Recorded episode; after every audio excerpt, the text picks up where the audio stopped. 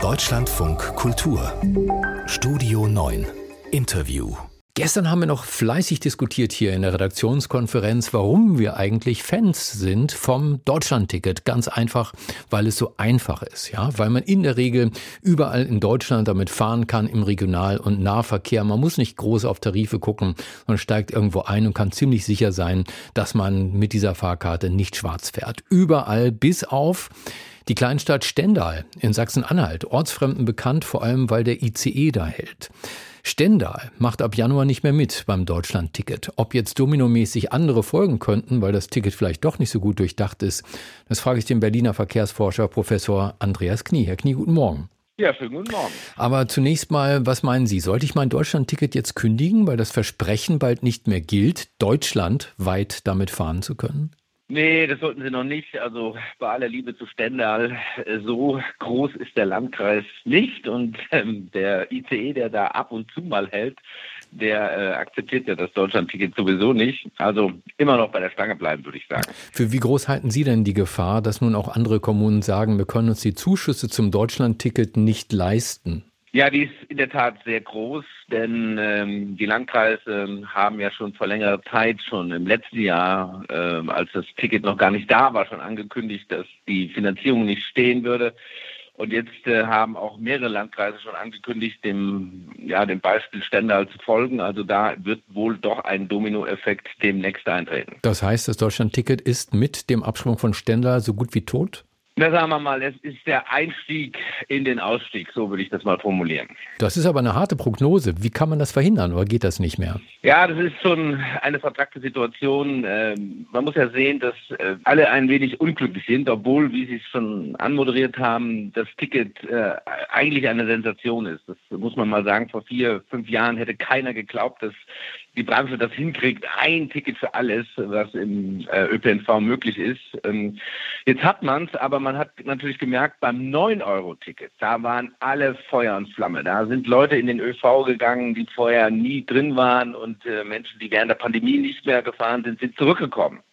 So, und jetzt hat man gesagt, okay, das wiederholen wir hat aber einen Kardinalfehler begangen, hat das Ticket zu teuer gemacht. 49 Euro sind zu teuer und deshalb sind jetzt natürlich die gelegentlichen oder Neukunden weggeblieben. Und jetzt hat man natürlich nur seine Bestandskunden gehalten und die haben sich natürlich gefreut. Ein, gerade im, im Ruhrgebiet oder in Süddeutschland, in den Ballungsräumen oder hier in Berlin, wo ein Ticket deutlich über 100 kostet, kriegt man es jetzt für 49. Na, das ist doch super.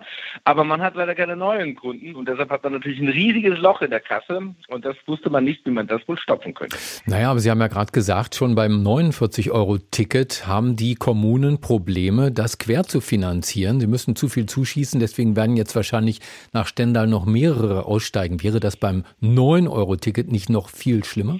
Ja, man muss ja sehen, dass man, ähm, also 9-Euro-Ticket haben wir auch gesagt, das ist sicherlich äh, nicht finanzierbar, das wussten auch alle, aber die Umfragen aller Forscherinnen, Kolleginnen haben gezeigt, äh, dass 29 Euro genau der richtige Preis gewesen wäre.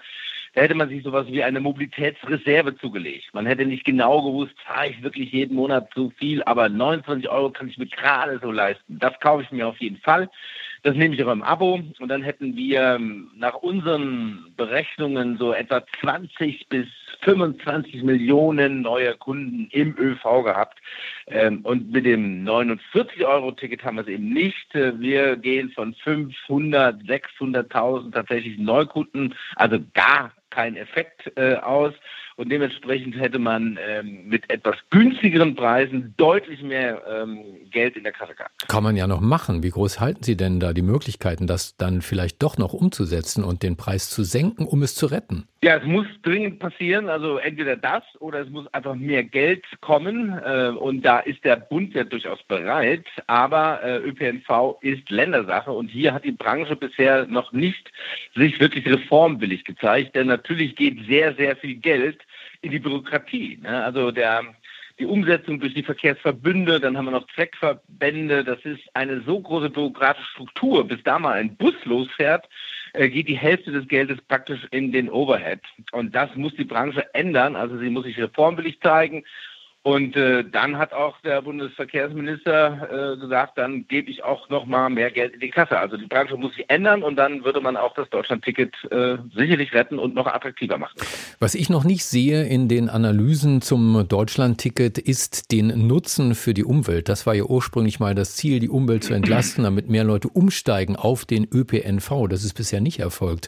Äh, warum dann überhaupt ein Deutschland-Ticket? Ja, da muss ich Sie doch etwas korrigieren. Der ursprüngliche Impuls war natürlich die Entlastung Entlastung. Ne? Wir denken äh, an die erhöhten Energiepreise. Wir hatten einen Tankrabatt und da hat man sich überlegt, okay, da machen wir auch was für den ÖPNV. Aber natürlich schwingt der Gedanke mehr ÖPNV äh, immer mit und äh, wir haben ja die Pariser Klimaziele, die jetzt nochmal bestätigt worden sind und die sehen bis 2030 eine Verdreifachung der Nutzung der öffentlichen Verkehre vor. Das heißt, das muss passieren.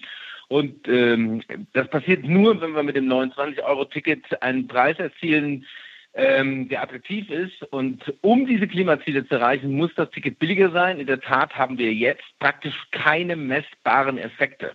Und man muss allerdings auch, zur Wahrheit gehört auch dazu, dass das 9-Euro-Ticket oder auch ein 29-Euro-Ticket wäre natürlich auch nur dort erfolgreich, wo wir tatsächlich ÖV-Angebote haben, die attraktiv sind. Und das sind nur in den Ballungsräumen, der, ist das der Fall.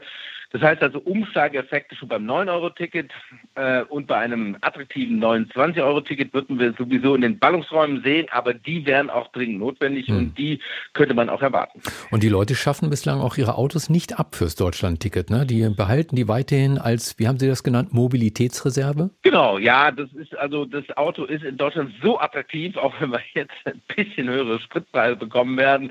Äh, gerade wenn Sie das als Dienstwagen haben, die 1% Versteuerung, also die Dienstwagenprivilegien, etwa 70 Prozent der neu zugelassenen Autos werden über solche Modelle schon äh, abgegeben.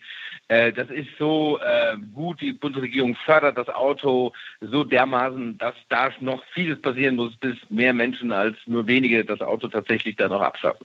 Zur Gegenwart und zur Zukunft des Deutschland-Tickets der Berliner Mobilitätsforscher Andreas Knie. Danke, dass Sie bei uns waren im Deutschlandfunk Kultur. Bitte.